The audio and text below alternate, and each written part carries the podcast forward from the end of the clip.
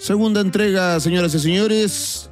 Charlas en un pueblo fantasma directamente desde Estudios Neverland. Aquí comienza esta conversación, este pensar a dos voces. Todavía no tenemos ningún gritito de, de introducción, todavía no hay... No sabemos todavía cómo va a empezar este podcast. Irá, eh, Mm. Irán surgiendo ideas en el camino. Manuel Ugalde, en el micrófono 2. Hola, hola, ¿cómo está Eduardo en el micrófono 1? Micrófono 2 también. Acá También. no hay jerarquías. Ah, ¿no? No. Qué Qué- ñoñoína la weá. Eh. No, no, broma. Sí, micrófono 2, está bien. Está bien, weón.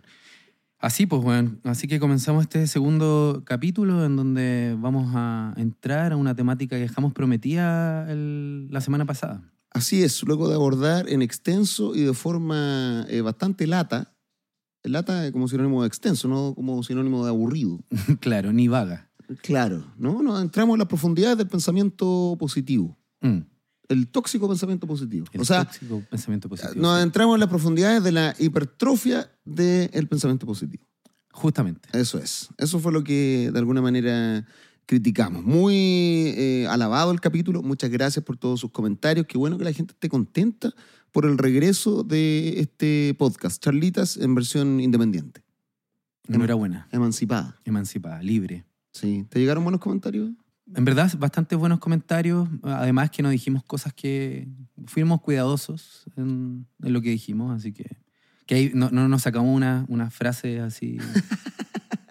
Sí, sensatos. Sí, fuimos sensatos. Sí, obviamente escribió gente que estaba de acuerdo, gente que no. Obvio. Nos escribieron algunos gurús. Algunos gurús motivacionales. Muy molestos. Indignados. pero era un tema necesario. Hace tiempo queríamos hablar sobre ese libro, Sonríe o Muere, de Bárbara Einrolhart. Lamentablemente nunca lo supimos pronunciar bien, pero Sonríe o Muere, ese se llama el libro por si lo quieren repasar. Así que muchas gracias a todos los que escucharon el capítulo, recomiéndenlo.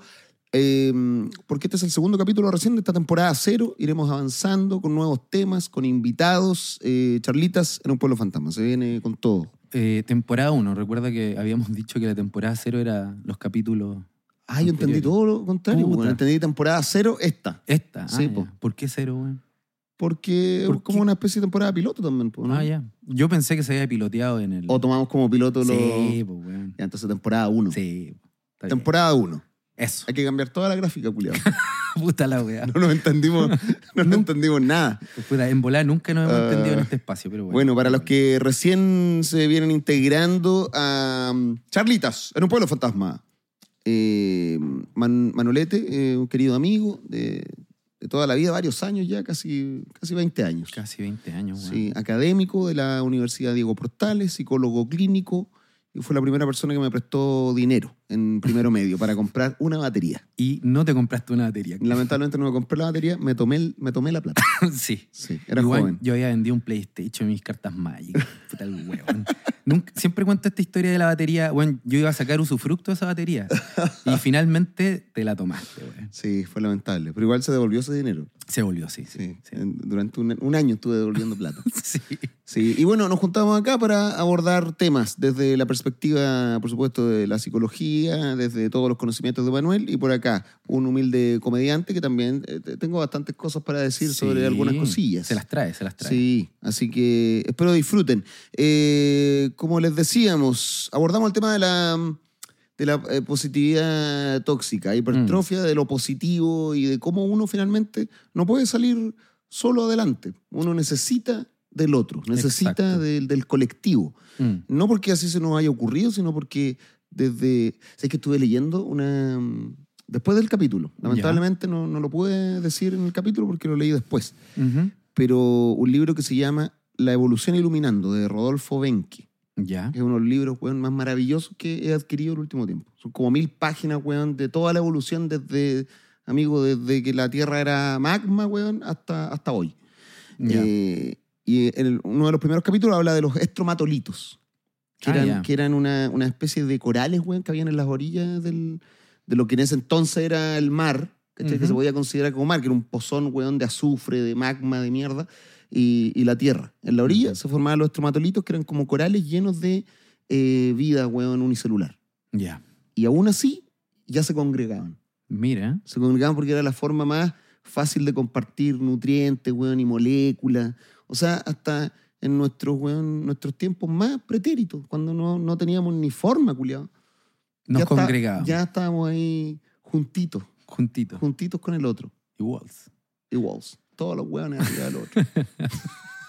La Una- partusa. una- así es, una electromatolito, o sea, así se puede definir como una partusa. Una partusa, Una partusa de, de, De fluido. Exactamente. Igual. De, de células. Está bueno eso. O sea, ni siquiera, no sé qué es célula, lo, lo que había antes de la célula eucariota.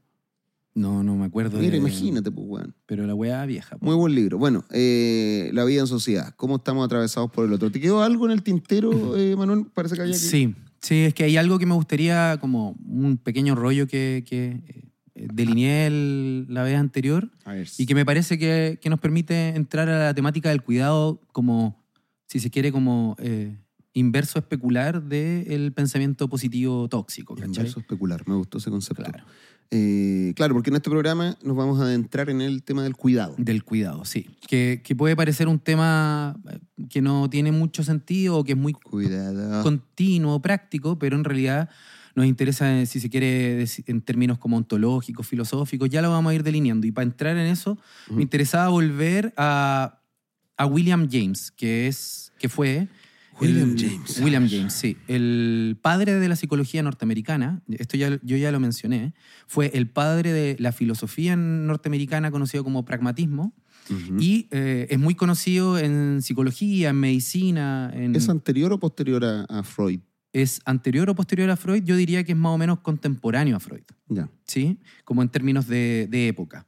Y eh, a él, él inventó o desarrolló lo que se conoce como la- una de las primeras teorías de la emoción moderna, que se conoce como la teoría James Lange, eh, por. William James y Lange, que era otro tipo que más o menos al mismo tiempo El amigo. no, no, no se conocían. Como Ah. los dos sacaron paper y le pusieron el nombre a los dos porque los dos más o menos habían desarrollado la misma teoría. Y es una teor- teoría hiperfisiologista de la emoción, que entiende que la emoción no tiene nada que ver con lo subjetivo, sino meramente con una descarga energética del cuerpo, de lo somático. Hiperfisiologista significa que toda la explicación tiene que ver con procesos bioquímicos, weón, y weas que ocurren en el cuerpo. en O sea, el no hay- soma. En el soma. Sí, en el cuerpo. En el cuerpo biológico, si se quiere, ¿no? O fisiológico, para ser más, más preciso. Y eh, en esta teoría, él lo que intenta desarrollar es que la experiencia subjetiva que tenemos de las emociones son eh, secundarias o epifenómenos de, el, eh, de la experiencia corporal. Para decirlo así, el humo es un epifenómeno del fuego, es decir, es un efecto secundario del fuego, ¿cachai? Es como una consecuencia. Es una consecuencia, pero subsidiaria, no, no es primordial. De- de- o sea, el fuego hace que aparezca eh, humo, por decirlo así, pero no- el humo no tiene autonomía en relación al fuego, ¿cachai? En el, en incendio. Ya, déjame ir a- a- para entender esto y para que la gente igual entienda, porque no he escuchado esa palabra, bueno, epifenómeno. Fenómeno, dice psicología, en la RAE. Fenómeno accesorio que acompaña al fenómeno principal y que no tiene influencia sobre él. Eso es weá, acabo de decir, pues, weón. Sí. Pensé que iba a ser más claro acá. Puta, el Y no, pues, weón, no, fuiste weón. muy Y de claro. hecho, ya hasta un ejemplo, weón, del fuego, weón. Puta, el weón. Siempre poniéndome en cuenta. Está bien, weón. El epifenómeno. Bueno, Ya. entonces la, la emoción subjetiva es epi- un epifenómeno del el movimiento, si se quiere, o la Ya. enervación nerviosa, corporal, somática. ¿ya? Si te fijáis, para William James, en esta teoría, lo interior, lo subjetivo, lo propio, la autenticidad no tiene lugar, porque, como él dice en su paper, uno eh, no llora porque tiene pena, sino que tiene pena porque llora. Es decir, el llanto, lo fisiológico, activaría la sensación subjetiva de tristeza, de pena, ¿ya? Ujú. ¿Por qué estoy comentando eso? Porque este weón, siendo así de fisiólogo, ¿ya? Eh, el weón lo pasaba como el hoyo, eh, era un neurótico, un obsesivo, culposo, y no encontraba ninguna respuesta desde el positivismo en el sentido filosófico del término, es decir, de las ciencias materialistas, medibles, de la conducta, ¿cachai?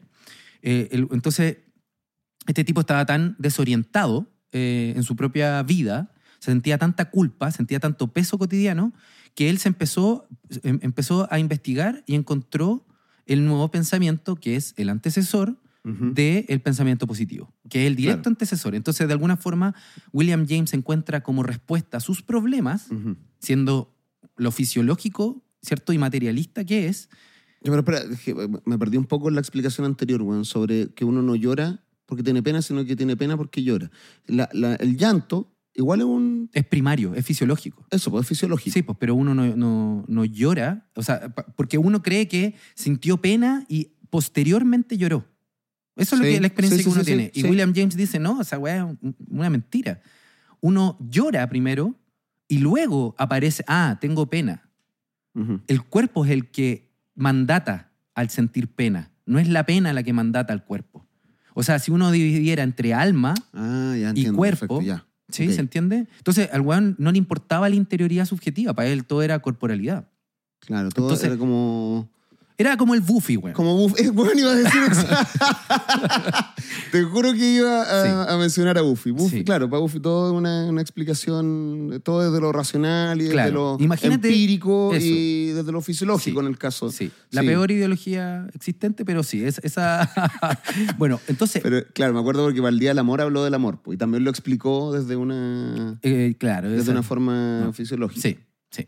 Bueno, entonces, eh, imagínate ya, William James ya eh, era un poco como Buffy, ¿no? Ujú. Eh, y, el, y, y este weón de William James llega a, al pe- pensamiento positivo, a los orígenes, a las bases del pensamiento positivo, y, y queda pa- tan palpico porque lo ayuda a salir de esta sensación, Claro. ¿no?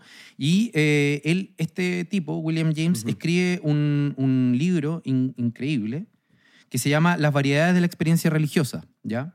Ya. Esto lo me- menciona en, en Reich en su libro, pero lo que a mí me interesa señalar es este punto, ¿no? William James, cuando llega al, pensamiento, al pensamiento eh, positivo o al nuevo pensamiento, queda asombrado, abrumado, de que hay una serie de formas de sentido y de orientación que le- y de pensamientos bonitos y, y- y sensatos y de amor, etcétera, que le entregaban algo que, no era la- que ni la ciencia le entregaba, ni la economía le entregaba, ni el capitalismo le entregaba, ni todas las pautas de acción, ¿ya? Y él... Esa era como una, como una pequeña ventana a lo que no conocía. Exacto. De hecho, escribe, dice en, el, en este libro eh, de 1908 más o menos, ¿eh? Mm. La variedad de la experiencia religiosa, él dice esto, las experiencias que hemos estudiado a lo largo de esta hora de clases muestran el universo sencillamente como un asunto mucho más complejo que ninguna secta, ni siquiera, la ni siquiera lo que la científica considera. Y más abajo dice, es efectivo que la ciencia nos proporciona a todos la telegrafía, la luz eléutrica y la diagnosis, y consigue prevenir y curar gran cantidad de enfermedades.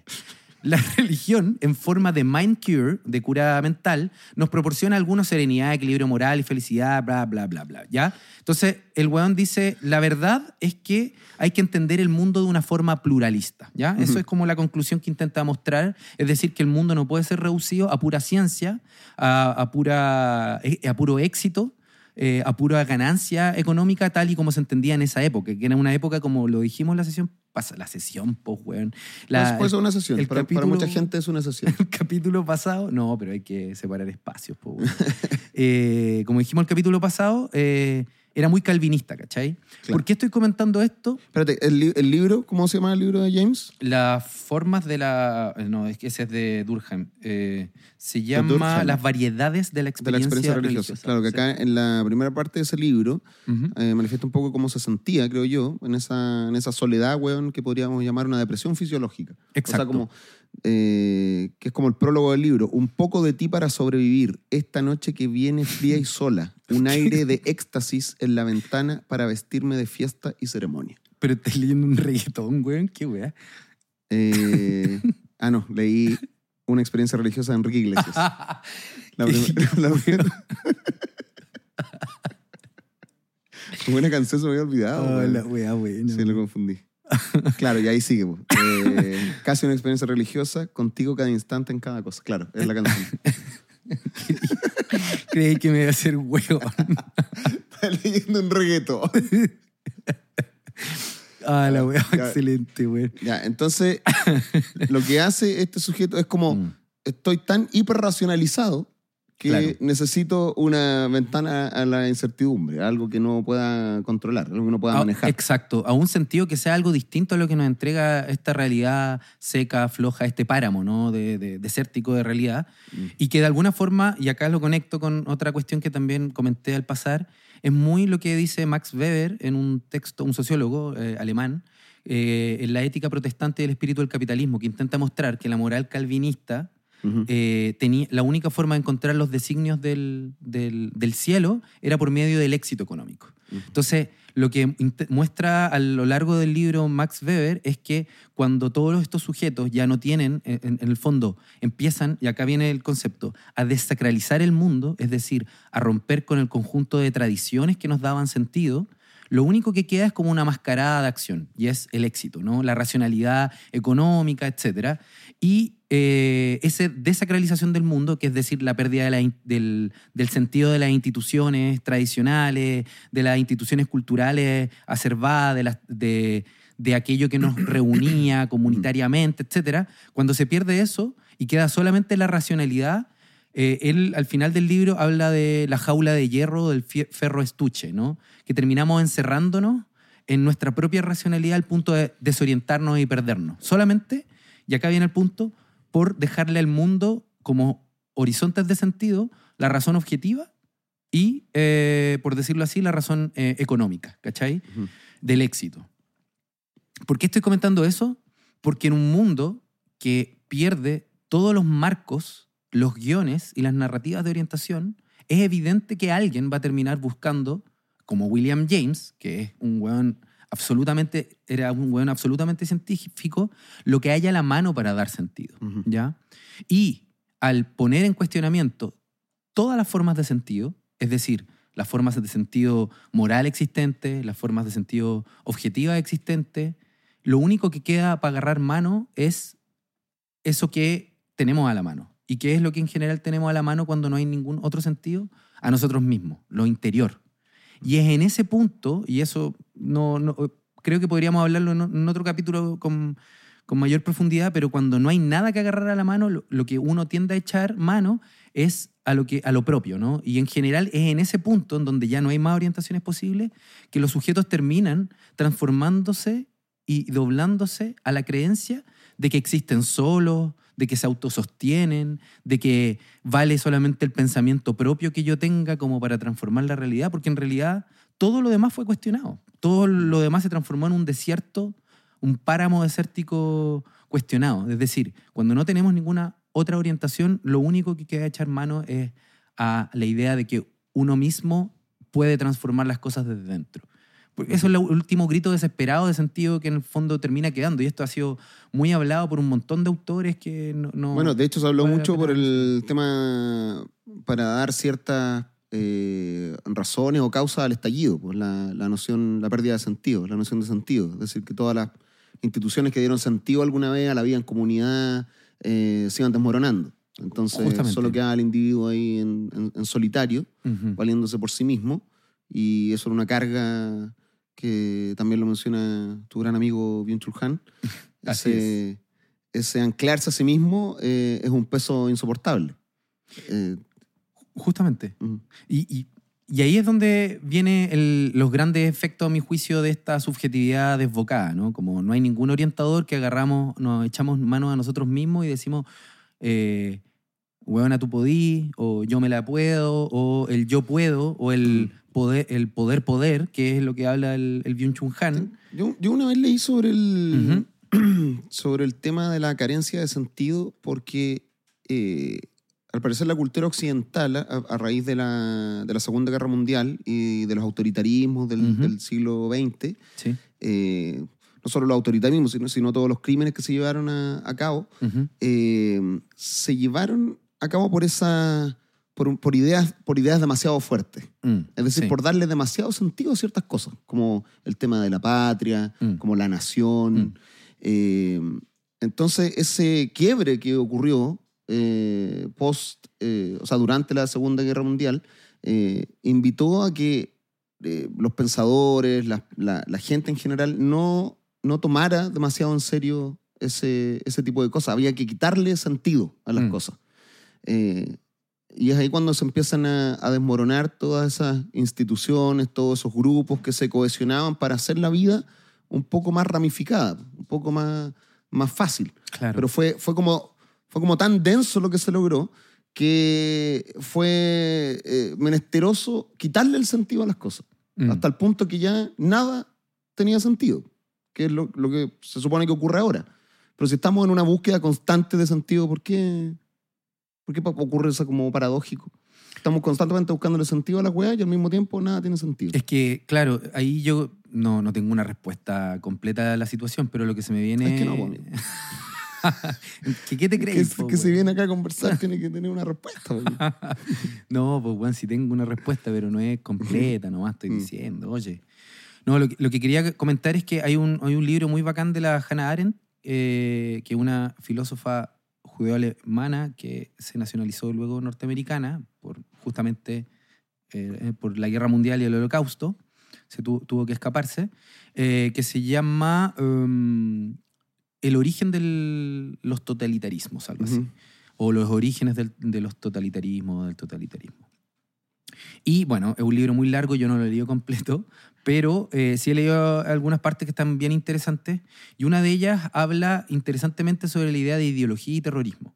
Y, y lo que señala ella teóricamente es justo lo que tú acabas de señ- señalar recién, ¿no? Ella lo que señala es que los eh, terrorismos aparecen cuando a su vez aparece una ideología. ¿Y cómo ella entiende una ideología? Ujú. Cuando una idea, ¿ya? Naturaleza, eh, patria, eh, etnia, en fin, cualquier concepto se transforma en tan total, Ya. Que los sujetos terminan siendo engranajes para que la idea se cumpla, ¿ya? Entonces, ella lo que señala es que el origen del terrorismo viene en ese exacto punto donde lo humano como tal, la eh, eh, ella habla de lo humano De como de la singularidad y de la novedad, de la posibilidad de crear lo nuevo, se hace innecesaria. Ah, Eso, eso lo, lo conozco porque creo que se lo leía Byung-Chul Han, probablemente lo sacó de ahí. Puede ser, porque no... Además la cita, no me acuerdo, pero en, la expulsión de lo distinto él se refiere, de hecho tiene un capítulo sobre el terrorismo en donde dice eso, pues que el, el terrorismo son individuos singulares que están combatiendo lo plural. O sea, como, como, si, como si esto plural eh, total em- empezara a avasallar al resto. Y que era una especie como de resistencia. Claro. Sí, igual ella habla de, cuando habla de pluralidad, Hannah Arendt lo habla en otros términos. Ella entiende que la pluralidad supone lo singular. O sea, ella dice que la única posibilidad de que haya la emergencia de lo plural es existiendo singularidades distintas que tienen que encontrarse en lo común, que es algo que hablábamos igual el, Claro. el capítulo pasado. Pero sí, a mí me parece que lo que dice Hunt eh, tiene mucha relación con, con lo que, con el análisis que hace Hannah Arendt. Entonces lo que termina es que los sujetos o los individuos terminan tra- transformándose en súbditos o vasallos de esta idea Ujú. y si no estás ajustado a la gran idea, eres licuado, matado, ejecutado, desterrado, etcétera, etcétera, etcétera. Entonces, yo creo que esa idea al menos eh, puede ser bastante indicativa como para pensar por qué la gente, o sea, porque si lo pensáis, la idea de sentido supone una representación eh, subjetiva de los individuos, es decir, que a mí me haga sentido. Pero cuando la ideología se vuelve terrorismo, lo que ocurre es que ya nada hace sentido, porque se pierde la construcción, ¿cierto? El ensamblaje de sentidos, más bien uno se transforma en una maquinaria. La maquinaria no tiene sentido, funciona, opera o no. No, hay, Mm. no, no está la pregunta por qué sentido me hace a mí. No, eso ya no existe. Entonces, cualquier duda, cualquier eh, dubitación, cualquier forma de cuestionamiento, cualquier no completa certeza, es, eh, que es lo que implica el sentido, que siempre es incierto, frágil, precario, etcétera, porque está en continua construcción, eso se disuelve. No, desaparece el sentido, o sea, si desaparece lo humano, se hace innecesario, desaparece por tanto el sentido, que es lo que construimos. Entonces Hannah Arendt, en, el contexto de, de otro texto, dice eh, y habla que la única posibilidad de sentido tiene que ver con la emergencia de lo plural, que es que habilita siempre la emergencia de lo, de lo singular. Entonces, sin duda que en un momento donde se creía que a través de la ideología íbamos a obtener el sentido y más bien nos vaciamos y nos transformamos en maquinarias soviets, para decirlo de alguna forma, o en maquinarias nazi, eh, al punto de moler todo eso que no calzaba, puta, obvio que iba a venir una, un movimiento justamente en respuesta Claro. hacia la singularidad individual, pero individualidad, pero mal entendida. En el sentido, digo, mal entendida, porque elimina la posibilidad de, de encuentro comunitario, por decirlo así. Mm. Que eso es lo que ella intenta de pugnar en Estados Unidos. Ella dice como no es ni ideología total, ni eh, singularidad insuflada, ¿cachai? De, o hipertrofiada de yo, yo, yo. Porque esos dos puntos nos llevan al sinsentido. ¿cachai? Y ella intenta eh, generar una, una vía eh, alternativa a eso. Y, y justamente ahí es donde me interesaba como traer como noción clave eh, de lo que hemos ido hablando eh, la idea de autonomía. Que tú, por tus estudios de derecho, debes acordarte que era típico que hablaban de la autonomía. Sí, Kant por y supuesto que me acuerdo de una weá que leí hace 10 años, amigo. Pero ¿qué importa? Pero, La weón. autonomía, la autonomía del individuo. La- la- claro, la individualidad de la autonomía, es decir, para decirlo en, en otros términos, ¿no? la autonomía como la capacidad de uno mismo darse normas. Pero espérate, para cerrar lo de William James, en el fondo este tipo fue en esa búsqueda de sentido porque, Mm. eh, porque ya lo apresaba demasiado lo que ya sabía. Lo apresaba demasiado lo que, la- lo- las pautas disponibles, que era la pauta económica, por decirlo Mm. así, del éxito y la pauta positivista, objetiva, de que todo lo medible Eso- es lo único escuchable. Yo también eh, leí hace poco sobre el tema de lo, del horóscopo, de los signos, de la astronomía, que también eso era una vía de escape para sociedades hiperracionalizadas. ¿Astronomía? O sea, astrología, perdón. Obvio, me- una weá. Perdón, sí, astrología, horóscopo, weón, cartas astrales y todo ese tipo Sí, de po, weón. eh, era una forma que tenían las nuevas generaciones que, que recurren mucho a ese tipo de discursos. Claro. No siempre en tono serio, a veces simplemente por el afán de jugar, de, Sí, de claro. Eh, era una forma de volver a ese juego.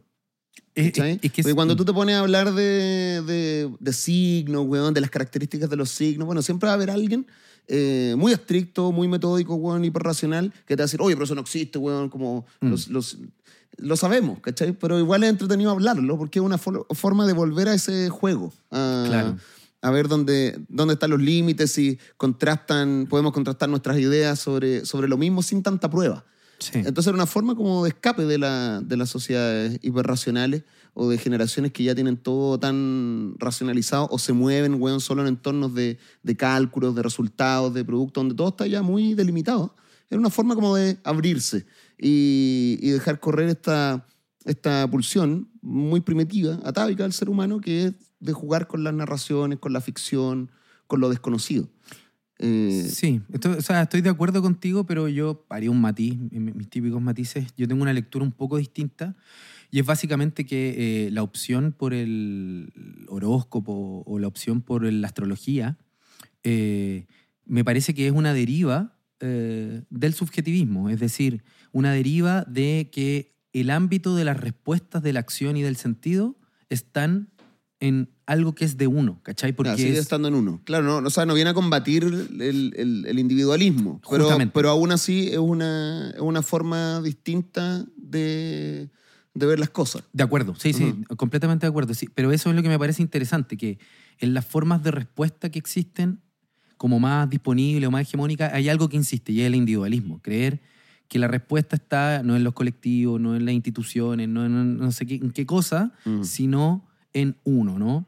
Mm. Eh, y, y pienso que, el, que, que algo de... Bueno, eso lo podemos pensar también, a mí me interesa un poco lo que yo le llamo el yo afectivo, el yo emotivo, que me parece que, que es la forma que más nuestras generaciones se intentan de orientar, pero no es el tema de hoy. Y, y sin duda creo que ahí hay un... Por eso hablaba de la autonomía, ¿no? De la autonomía malentendida, que creo que eh, esta in- incesante o intensa búsqueda de sentido o de orientación en uno mismo, eh, entendiéndose como si uno fuera el único soporte de la construcción de realidad, de sentido, de eh, orientación, es un, un error eh, no solo práctico, sino ontológico, en el Mm. sentido de, de lo que implica la realidad.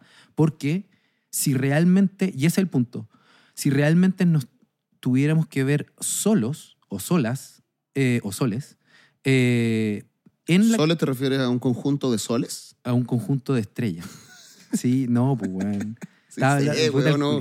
Mira, ahí te salió ahí el. ¿Cómo le llaman? El tío Nivaldo, weón. ¿Cómo se llama ese weón? Tío Genaro. El tío Genaro. no, el tío tío- Nivaldo, weón, sí, sí. ¿Sí, será?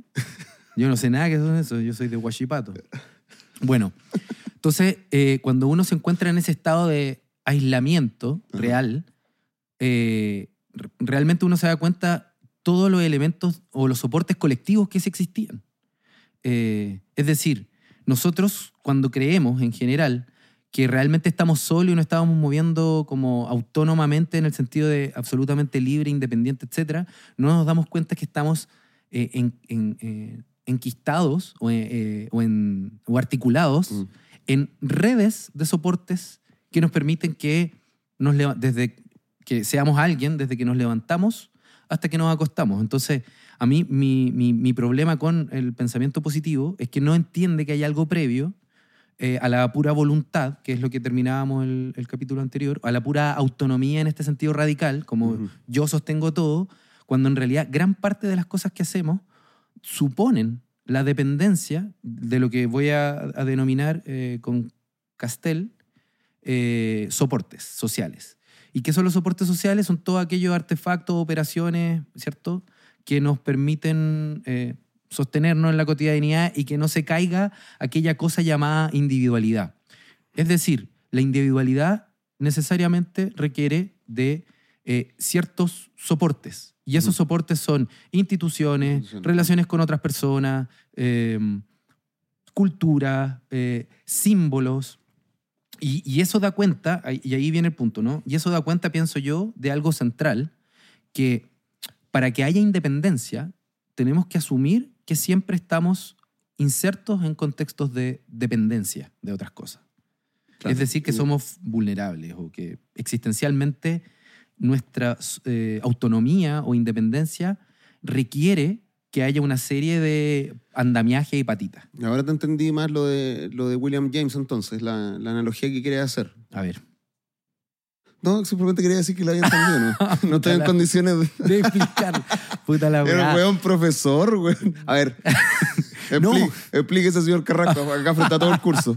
A ver, pasa la pizarra. No, no, ¿qué tiene siento que así como James eh, conocía, conocía empíricamente Mm. lo que ocurría a nivel fisiológico eh, y aún así estaba asumido en esa mierda, él elige eh, soslayarlo Ajá, y eh, intentar buscarle otro sentido o buscar otra respuesta. claro. Eh, en el individuo, eh, la, la persona individualista Claro.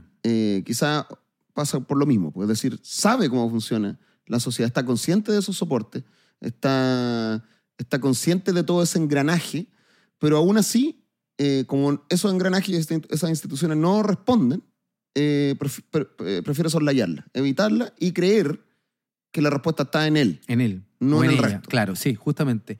Y no en él siempre que es mediatizado por otros, ¿cachai? Siempre que pasa, porque siempre como un hilo con una aguja cuando hace un punto, o sea, ya, uno está al otro lado del punto, pero siempre hay un hilo que se, sos- que se sostiene una trama, o sea, no seríamos nada sin trama. Yo, yo pienso, para decirlo en un ejemplo concreto, ¿no? Que creo que esa weá ayuda mucho más. eh, en el fondo, eh, habitualmente nos... ah, voy, a, voy a sonar medio eh, paranoide, pero la, la- la verdad no, no es así. Pero en general los discursos del mercado, de la publicidad, etcétera, nos han hecho creer ¿no? que eh, la vida es ahora, que es- tenemos la vida se vive una sola vez, que somos únicos, especiales y irrepetibles, olvidando la verdad de las cosas que gran parte de esa singularidad depende de los soportes que nos permiten construir singularidad. ¿ya? Es decir, estamos siempre construidos, como dicen, sobre los ho- hombros de grandes instituciones, grandes personas, Sí. lo queramos o no, desde nuestras familias hasta la sociedad en la que vivimos, ¿cachai?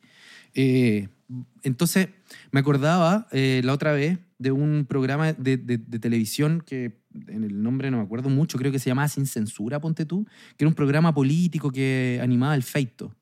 Gonzalo Feito, ¿te acordáis? Que como que peleaban, como derecha con Era un griterío Era un griterío, era un, un programa horroroso realmente. Como, horroroso. Sí, sí, no lo vi, pero sé, sé, sé de lo que estoy hablando. Ya, pues y uno de los, de los, de los panelistas que iba, eh, a veces era Cristian de la Fuente, este actor. ¿Por qué te reí cuando digo el nombre de Cristian de la Fuente, güey? Ah, ya. Ya. No, no voy a hablar de Paribet ni el No, caso no, no, de- no, Ah, me dio risa, ¿no? Es que me acordé que, claro, era un programa político. Yo nunca lo vi, pero sí me, me parecían cosas en TikTok o como resúmenes o weaditas. Claro, cuñita. Y cuñitas que por lo general era, era el griterío y los insultos y la buena weá inentendible. Inentendible. Y claro, en un momento eran analistas políticos, weón, y, y después eran activistas, y después. Cristian de la Fuente. claro, después llegó a Cristian de la Fuente. Bueno, y la weá es que eh, este weón se hizo trending topic un día cuando un, un weón de izquierda habla de la idea de, eh, de privilegio, que es una palabra, ¿cierto? Que, que todos los que somos de izquierda, yo me considero de izquierda, entendemos, ¿cachai? En, en términos generales, ¿no? El privilegio como, Sí. como una suerte de capital o recurso que nos facilita eh, las cosas, no por nuestras condiciones personales, sino por una suerte como de herencia, de sostén previo, ¿ya? Claro. Entonces hay que reconocer, entonces le dice un weón de izquierda que no sé quién es, no me acuerdo, le dice sí, porque los privilegios y Cristian de la Fuerte, cité la, tengo acá la cita, eh, empieza a decir como, ya con, los, lo, ya con lo de los privilegios tienen que pararla, porque el empresario tiene privilegios, el empresario se sacó la cresta trabajando para tener lo que tiene. ¿Por qué va a ser eso un privilegio? Porque alguien que se sacó la cresta trabajando y que logra tener algo va a tener privilegios y después eh, enojado dice, la gente me dice, tú desde tu lugar de privilegio y él indignado y, y muy sufriente dice, yo nací a dos cuadras de acá, Comuna de Santiago parece que era, siendo el hijo del amante de mi papá viviendo en otra casa en donde tuve que sacarme la cresta y tuve que terminar manteniendo a mi mamá. Y la gente me habla tú desde tus privilegios. ¿Qué privilegio? Eso se llama trabajo. Y después dice, y después dice una weá Gran así que- interpretación, ¿eh? Después dice una weá de que, no sé, la gente quiere que las weas se las regalen. Esa típica, Ah, ujú. ¿cachai? La gente fl- floja porque quiere, ¿cachai? El pobre es pobre porque quiere. va, eso, la frente. pobre. Dije cualquier wea. Ya, pero la- el pobre es pobre, pobre porque quiere, ¿ya? Y luego salió un, un tweet eh, que le decían como, weón, o sea, tú igual tuviste privilegio, compadre, porque estudiaste en el eh, Grange. Ajá. ¿ya? Y el Grange es un colegio que al 2022, ¿sí? anualmente, o sea, si dividimos los 12 meses del año, sale 105 millones de pesos ese colegio. Como, con- ya, entonces, el weón, ¿qué quiero decir, no? Que es evidente que él tuvo un montón de facilidades por el colegio en el que estudió, más allá de que es evidente que debe haber sido doloroso en su vida haber sido el hijo de un amante de su papá, Dos, que su papá tal vez no lo reconoció familiarmente, ¿cachai? Está entrado, no sé qué idea. Y luego que él tuvo que sostener a, a su mamá. Son dificultades evidentes que nadie podría cuestionárselas. Mm. Pero él no logra visibilizar, y acá viene el asunto, ¿no? Que él no lograría llegar donde, donde llegó eh, con la facilidad que tuvo, estoy intentando decir, si es que no hubiese sido eh, estudiante de un colegio que no solamente económicamente vale una cantidad de plata que es imposible pagar para... Claro, sino que te proporciona, weón, toda una red de contactos. y- Exacto. De hecho, hay una investigación que estuve buscando de Seth Zimmerman que muestra que se llama Universidades de Elite y Movilidad Ascendente para Mejores Trabajos y Mejor Ingreso del 2019 y que muestra que efectivamente se investigó todas las cortes de los colegios y todas las grandes como élites del país, económica, televisiva, etcétera, son del Santiago College, etcétera, y uno de los colegios es este, ¿no? El, el- el Grange. Entonces, pasa esto, ¿no? Que nos- nosotros, le- me, me incluyo en la élite, no soy Cristian de la Fuente ni jamás lo seré, pasé muchas más pellejerías, pero no voy a andar contándolas como él ni llorando. Eh, olvidamos que muchas de las cosas que los conseguimos no fue en función de nuestra, de esta palabra que le gusta tanto a la derecha, eh, de nuestros méritos. Obvio que hay méritos, pero esos méritos no son posibles de conseguir si no hubiera soportes que sostienen el, el asunto. Y en general, la gente, sobre todo aquellos que más tienen estos soportes, suelen olvidar eh, que en virtud y gracias a dichos soportes pudieron llegar a un lugar mucho más lejano que otros. ¿Y por qué esto es importante? ¿no? Porque de alguna forma da cuenta que la construcción de la autonomía, la construcción de una pauta de vida o un sentido de vida es facilitada por estos soportes en los cuales estamos inscritos, que pueden ser una familia, un lugar de nacimiento, un estado, etcétera, etcétera. Y cuando abrimos ese, ese punto, nos damos cuenta que en realidad eh, la voluntad obviamente tiene un lugar, porque si no, no llegaríamos, si no nos movilizáramos como sujetos autónomos, no llegaríamos a ningún lugar, pero tenemos que entender con qué eh, ropajes estamos vestidos, ¿cierto? Y con qué marraqueta, como, sea, como decía harto el gobierno de Bachelet, con qué marraqueta llevábamos bajo el brazo para poder llegar al lugar que llegamos. Y ahí es donde, en ese punto, cuando asumimos eh, que el sujeto está anudado, eh, entendemos el lugar central del cuidado, ¿cachai? Mm. Es interesante esto de, lo- de los privilegios y los contactos porque la gente que, que no los tiene eh, busca el hacerse a sí misma. Mm. Es decir, que todo sea responsabilidad tuya, anclarse a uno mismo y que eh, tus méritos, tus esfuerzos te lleven ahí. Eh, como, como un ideal de persona que se hace a sí misma. Y por otro lado, las personas que sí tienen privilegios, eh, obviamente voy a generalizar, pero mucha gente que sí tiene privilegio y tiene los contactos, reniega de ellos. Exacto. Con la, con, con la con que todo este ñuñoísmo abajista, weón, que, que existe, Claro. eh, con, con tal de mostrarse lo más vulnerable posible, de forma muy ficcional, por supuesto, Por supuesto, sí. eh, con tal de mantener esa imagen de, de que uno se hizo a sí mismo. Y ¿Cachai? Entonces, es- es- esto de, de la individualidad y del de. mm, Yo, yo llegué acá por mis propios medios, ¿cachai? Como que trasciende, pues, weón. Es una, Mm. Una cosa bastante general, como si fuera un plus. Claro, y en general se cuestiona a los sujetos que realmente están mucho menos privilegiados, que tienen Sí, mucho po. menos soporte, cuando usan esos soportes, sea el Estado, sea el su- el- la subvención, sea el 10%, se les cuestiona. Mm. Cuando en realidad esos son los mínimos soportes que tienen, o si no, serían, no sé, vagabundos, ¿cachai? Como eh, lo que quiero intentar decir, como lo dice un autor, sujetos negativos, ¿no? El vagabundo como imagen del que no tiene nada. Un sujeto que no tiene nada no puede llegar a ningún lugar. Entonces, esos mínimos soportes estatales que se le entregan a los sujetos habitualmente son estigmatizantes de ese sujeto. Y el que estigmatiza habitualmente tiene una serie de soportes que son invisibles Claro. y que él mismo en su discurso invisibiliza. Y, y yo creo que eso es parte un poco de esta ideología del autohacerse solo. Mm. Eh, y le llamo ideología porque, porque precisamente lo que hace es no querer mirar una parte de la realidad importante como es la necesidad de eh, cuidados eh, que cada sujeto requiere. ¿cachai? Y, y de ahí entramos de lleno al tema de los cuidados y habría que claramente pensarlo, definirlo. No sé qué pensáis de eso. Eh, ¿De que vayamos al tema de cuidado directamente?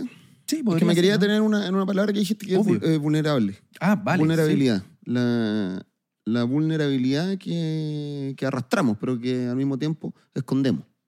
Eh, Eh, entonces, sí, dale. ahí me quiero detener un poco, porque le- leí tu ensayo que hiciste con, con Constanza, Ujú. y creo que en algún punto hablan sobre la necesidad de mostrarse vulnerable porque era una, era una forma también de, de saber que uno necesita ser cuidado. Y al, Mm. al, al saberse, al saber que uno necesita ser cuidado, uno también va desarrollando esa potencial capacidad de cuidar, que es la única forma de generar comunidad, de generar lazos, de, eh, en la forma en que se dio la vida. Eso de, de yo, a mí me cuidaron, es decir, recibí cuidados y también estoy en condiciones de cuidar. Mm. O sea, es como es algo cíclico, Sí. ¿cachai? algo de ida y de vuelta. Eh, y solo en esta situación de vulnerabilidad, solo en esta situación de, de cuidar y ser cuidado, es donde se van creando estos lazos que permiten una vida creativa, una vida de juego. Eh, y me hizo mucho sentido cuando, eh, ¿te acuerdas cuando estaba pasando todo esto con, con mi hija que, que yo ya lo, había, lo he hablado en mi stand-up comedy? Ah, ya. del tema, sí, Me iba a como- hacer el weón, así como, ¿Ah? ¿Cómo no? como psicólogo, así, ¿no? ¿Qué, qué, qué weá de tu hija? Eh, no, claro, cuando yo te pedí ayuda porque no sabía cómo abordar el tema Mm. de mi hija que estaba pasando por una depresión bien, bien ruda y, y tú en un momento me dijiste, tú jamás te muestras vulnerable con ella. Sí. Como eres un hierro, weón, como... como que es clásico de los papás, pues, weón, de, de antes, que no muestran sus emociones, que no se muestran vulnerables, por lo tanto son como una pared, weón, muy difícil de, de atravesar para los hijos. Para los hijos, sí. Entonces, ese, ese consejo me llegó caleta, el de, bueno, muéstrate eh, vulnerable para que ella Mm. pueda sentir que también puede compartir su vulnerabilidad contigo, que es algo recíproco. Eso, fue- de hecho, fue un punto de inflexión. Manuel, muy buen psicólogo. ¿ah? Eh, no es mi psicólogo, pero, porque es mi amigo, pero, sí, pues, fue un pero consejo me dio ese amigo. consejo, claro. Eh, por si lo quieren contratar. Contratar, weón. ¿Así se dice? No, no sé, weón. Si quieren ir a terapia, no sé. Si quieren ir a terapia. Manuel, psicólogo clínico. Entonces, entonces Tengo que facturar al final del capítulo por este comercial. se me olvidó para dónde iba, pero el tema de la.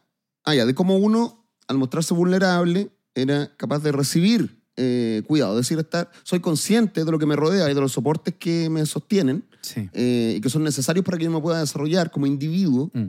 No me desarrollo como individuo por una wea dada, ¿cachai? Como, como per se, sino porque hay un entorno que lo permite. Exacto. Eh, pero esa vulnerabili- vulnerabilidad está ahí patente. Eh, entonces, este mostrarse vulnerable es algo que en este pensamiento individualista no existe.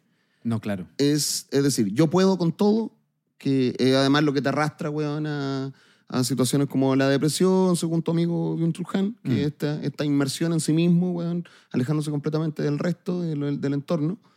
Eh, pero esta, esta vulnerabilidad, o sea, esta carencia de vulnerabilidad en mi pensar hace que crea que yo todo lo puedo y que no necesito weón, de ningún sostén, ninguna institución, ningún contacto. Yo, yo y mi propia voluntad vamos a llegar weón, a, a tener el auto que quiero y a tener la vida weón, que anhelo. Y, y Eso es. justamente.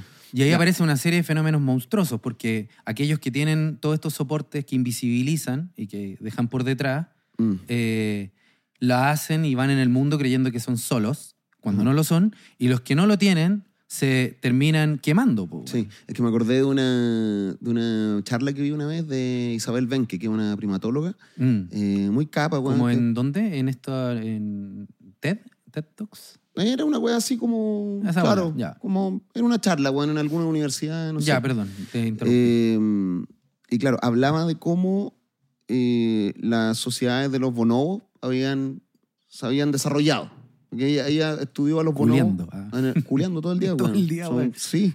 sí. Decía que, que a diferencia de los chimpancés, Mm. eh, que también estudia a los chimpancés y a los bonobos, pero más a los bonobos, Mm. que son nuestros nuestros primos, eh, decía que los chimpancés, por ejemplo, resolvían eh, weas de sexo con poder. Y los bonobos al revés, pues weas de poder con sexo. Estaban- y que sex- eran criaturas muy sexuales. Sí, po. Muy sexuales. Y, y que su estilo de vida era muy distinto en comparación a los chimpancés. Eran menos tasas de violencia, de infanticidio, de asesinatos, weón. Eh, los chimpancés se mutilan los genitales mientras los bonobos, weón, se los frotan. ¿Cachai? Como, Está bueno eso. como que tienen otra forma, otra forma de, de de vivir, weón, de relacionarse. Y, y eso porque son muy asiduos al juego. Mm, ah, y desarrollan la confianza en el juego. mm. Es decir, desarrollan dispositivos, weón, para poder eh, entregarse al otro. Y Mm. para que el otro se entregue eh, a ti. Claro. En el- no en el sexo necesariamente, sino en, en- en cuanto a la, a- al juego. Que va creando cohesión en esas eh, micro sociedades weón, que tienen. Entonces mostraba el ejemplo Mm. de un bonobo que estaba jugando con, no sé, otra hembra. Y este bonobo andaba por ahí, weón, caminando y la hembra lo tenía de los cocos, literalmente. Que es una práctica normal, pues, weón, en este Obvio, tú tipo de hace primates. tres horas. Normal en los primates, Ah. pues, weón, no. Ya, y y, la, y esta, esta hembra lo tenía literalmente de las gónadas, pues, weón. Y tú, ¿cachai? Que son animales fuertes, ¿cachai? O sea, si esa hembra decide ar- eh, tira- pegarle un tirón a los cocos, se los saca, Mm, se los arranca, claro. lo que sería bastante terrible. Él lo sabe, lo sabe, pero aún así decide mostrarse vulnerable en este juego, decide confiar, eso es. Decide confiar para generar esta relación eh, eh, que va a permitir otras, otras cosas, Mm, como el juego, como la creatividad, como la confianza, lo que va mostrando o, o, mm, eh, construyendo pilares para el resto de la comunidad. mm. Entonces, me hizo sentido, weón. De... ¿Qué guasta? Ah, me hizo sentido lo de la vulnerabilidad. Y cuando Mm. me dijiste eso de, weón, muéstrate vulnerable ante, ante tu hija, weón. Mm. Ella, ella no puede ver en ti, weón, el robot de, de lata. Claro. Eh, Además, no solo el robot de lata, sino que eras como, voy a llamarlo así, ¿no? Como un, un- un papá perfecto, ¿no? Eso es lo que ella construía, un monstruo. pues. Alguien sin ninguna, sin ninguna, un monstruo mí. sin ninguna falta, sin ninguna falla, siempre estando a tope y ella eh, frágil, pues, weón. Claro, pues, weón. Ella, ella se notaba en falta. Sí, pues. Claro, porque nosotros teníamos esa weá de no, que los hombres no lloran, que los papás, weón, tienen que aguantar todo, ¿cachai? Porque son los protectores y la weá. Así estaba yo. pues. Justamente.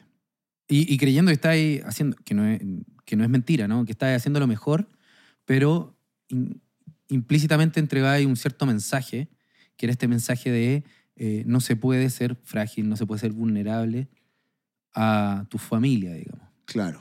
Sí. Entonces ahora lloro frecuentemente y me dice débil. Mira, el viejo culiado hay- débil. No es como darle en el gusto, güey. No, no hay- Bueno, eso lo vamos a hablar en, un rato más. Pero quería retomar esto que tú habláis de, de la, de la vulnerabilidad, ¿no? Como en general es muy loco, pero... La- Antes de que vaya a eso, ¿Mm? lamento el ejemplo quizás, porque tú traes a William James y yo te traje los cocos de un mono. Me parece la raja igual, güey. Es toda mi onda. Toda mi onda los cocos los monos. Eh, sí, lo, no, lo, lo único que, que quería como retroceder a, a lo que tú estabas comentando, a las sociedades que permiten mostrar eh, la vulnerabilidad justamente porque hay condiciones bajo las cuales se construye confianza, ¿no? Que la, la confianza supone que allí donde hay grises, es decir, donde no hay transparencia, eh, la perspectiva que el otro va a tomar respecto a uno no es de destrucción, sino de construir algo en conjunto. ¿Cachai? Y eso me parece muy interesante porque supone, la confianza siempre supone eh, la puesta en práctica o la operación o la aceptación de eh, la vulnerabilidad. Que, que si uno ve su raíz etimológica, vulnerable significa bulus, algo así, pero que tiene que ver con el hecho de poder ser herido. ¿Ya? Mm. Entonces, estar abierto a la herida, estar sin defensa alguna. Y, y pensaba mientras tú me contabas este ejemplo de los bonobos versus los chimpancés, en cómo en general eh, esos puntos en donde se muestra la vulnerabilidad, la fragilidad, la debilidad como elemento en lo público, eh, en general, eh, en el espacio de lo público, político, etcétera, del trabajo, en general es muy mal vista. Pensaba en concreto en nuestro presidente de la República, cuando comenta él como diputado que fue internado en la clínica psiquiátrica universitaria eh, por una obsesión y que toda la derecha en un punto, La obsesión de un Chile mejor. la risa culiao, güey. pero weón, querís- no estoy haciendo propaganda hoy día. ah. no está en el comando ahora, güey. Bueno, y eh, la, la weá era que este. Puta, weón, me, me, me hiciste perderme, pues, chuche tu madre. Ah, ya me acordé. Entonces, eh, la- el, el tema era que, en general, lo que se ocupó en un momento fue la derecha, ¿no? Intentando de hacer que le ex- hicieran exámenes psicológicos, ¿te acordáis? Como una weá muy persecutoria, como que era incapaz o inapto Ujú. para poder eh, trabajar solo porque había mostrado algo de, de- de su vulnerabilidad, ¿cachai? Eh, y eso me, me parece que lo único que termina generando es la, la imposibilidad de la confianza y la idea de que todos somos seres absolutamente como cerrados, completos. Eh, y, y yo creo que eso termina siendo un problema porque te- termina siendo muy asfixiante. E- Eso era lo- lo- lo primero que iba a comentar. Y lo segundo, que creo que es, es central entender que, aunque lo neguemos, eh, la figura de la, de la vulnerabilidad es central, eh, como, como comentábamos en este texto que te mandamos con, con la Constanza Tisoni, eh, que la vulnerabilidad sería una suerte de constitución ontológica del ser humano, es decir, como una base fundamental, primordial y primaria. ¿Qué es ontológico eso?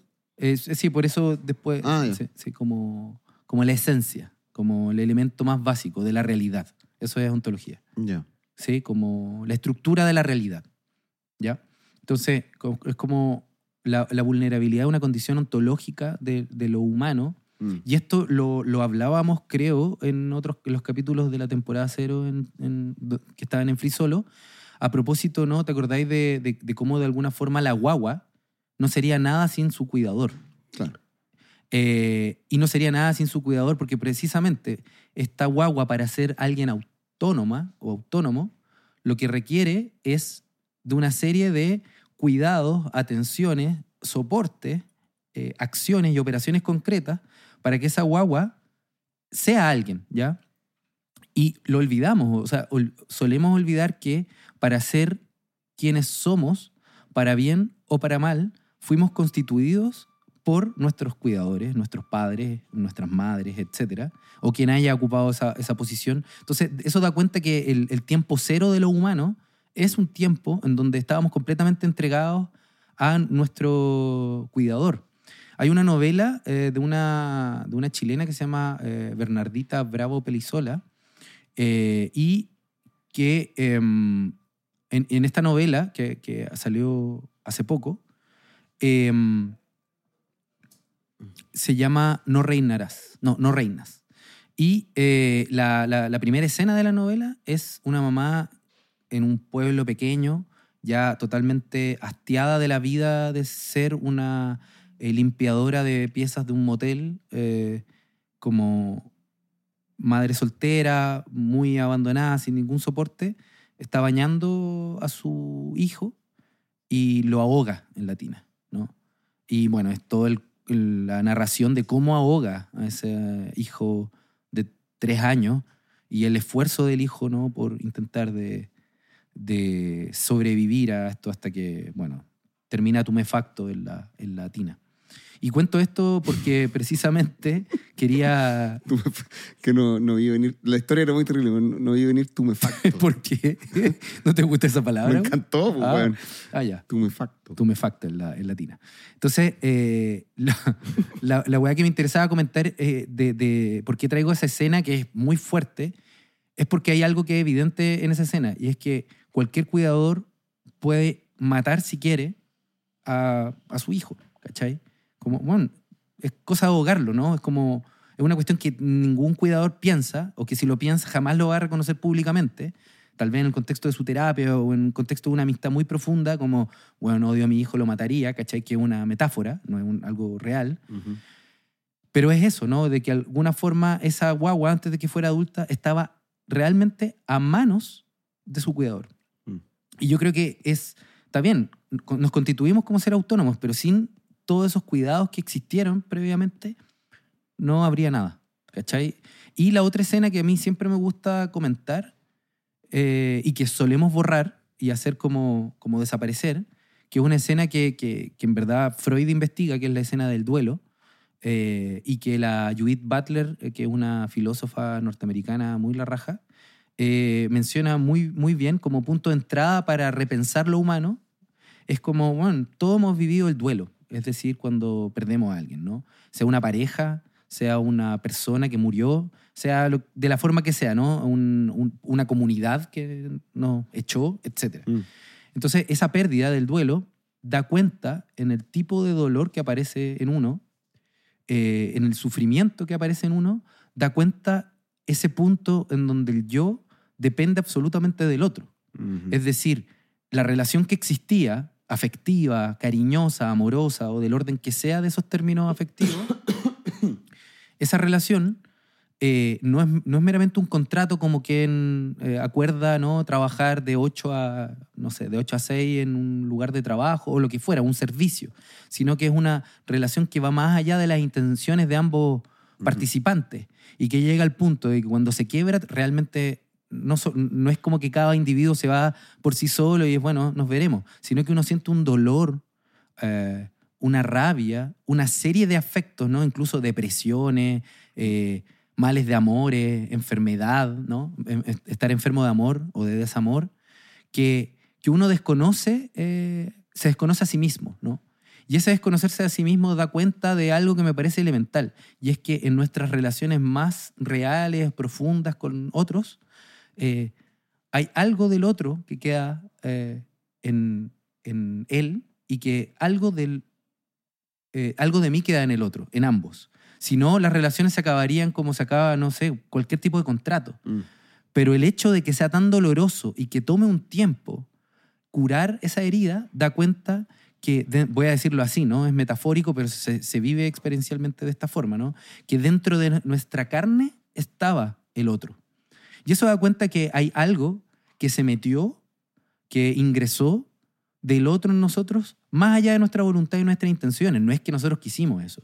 Y eso se pudo dar precisamente porque a la base de nuestras relaciones hay una weá muy vulnerable. po. Y es que nos entregamos a la herida que nos puede infligir el otro. Mm. ¿Cachai? Y yo creo que cuando olvidamos todos esos elementos, eh, en este caso la noción de vulnerabilidad, y pensamos que existiría algo así como un individuo, un yo soberano, que se las puede con todo, puta, emerge una serie de, eh, yo, yo le llamaría así por ahora, de trastornos o de patologías bien características como las que ya vimos en el caso de un Cristian de la Fuente, como comenté en este ejemplo, Mm. o eh, en el caso de una persona que realmente tiene todo para perder, es decir, no tiene ningún tipo de soporte y que se responsabilice a sí mismo de, lo- de los logros no cumplidos, ¿cachai? Cuando en realidad no tienen nada que ver con él o ella, sino con la imposibilidad de estas relaciones primarias y secundarias que le dan sostén y soporte. Bien, pues, Manolete, creo que hemos llegado al final de este capítulo. Así es, querido amigo. Bien conversado. Bien conversado, sí. Bonobos, Íntimo. Cristian de la Fuente. Bueno, dejaste las weas más. Eh, da igual, weón. ¿Qué Sí. más? William James. William James, eso. Sí, estuvo muy bueno, muy bueno. Muchas gracias, No, gracias, gente, amigo. por escucharnos. Gracias, Manuel, por hacer posible este podcast Mm. con tus conocimientos y tus cosas. Lo mismo para ti, querido cosas de amigo. izquierda comunista. Comunista. Eso es lo que eres. Nos vemos entonces la, la próxima semana después de esta despedida. Chao, chao. Eh, sí, pues nos vemos la próxima. Oye, sí, pues dejemos invitado a la gente para el próximo capítulo todos los martes. Estamos cumpliendo sagradamente todos los martes eh, a las. No, no hay, no hay hora. Sale los martes. ¿no? Sale los martes, sí, pues no, no te No- pongáis no- tan- no sabemos el horario, No te pongáis de eso. Sale los martes. Los martes, Por favor, píquenle al botón de seguir en nuestro, en nuestro eh, programa de Spotify. En nuestro perfil le ponen seguir. Y recomienden este podcast. eh, Podcast. este, este podcast. Está interesante para, para, reflexionar. Para reflexionar algunas cosillas. Eso. Para no caer en el individualismo. Bueno, amigo, un abrazo, chao. Gracias a todos. Chao, chao, chao.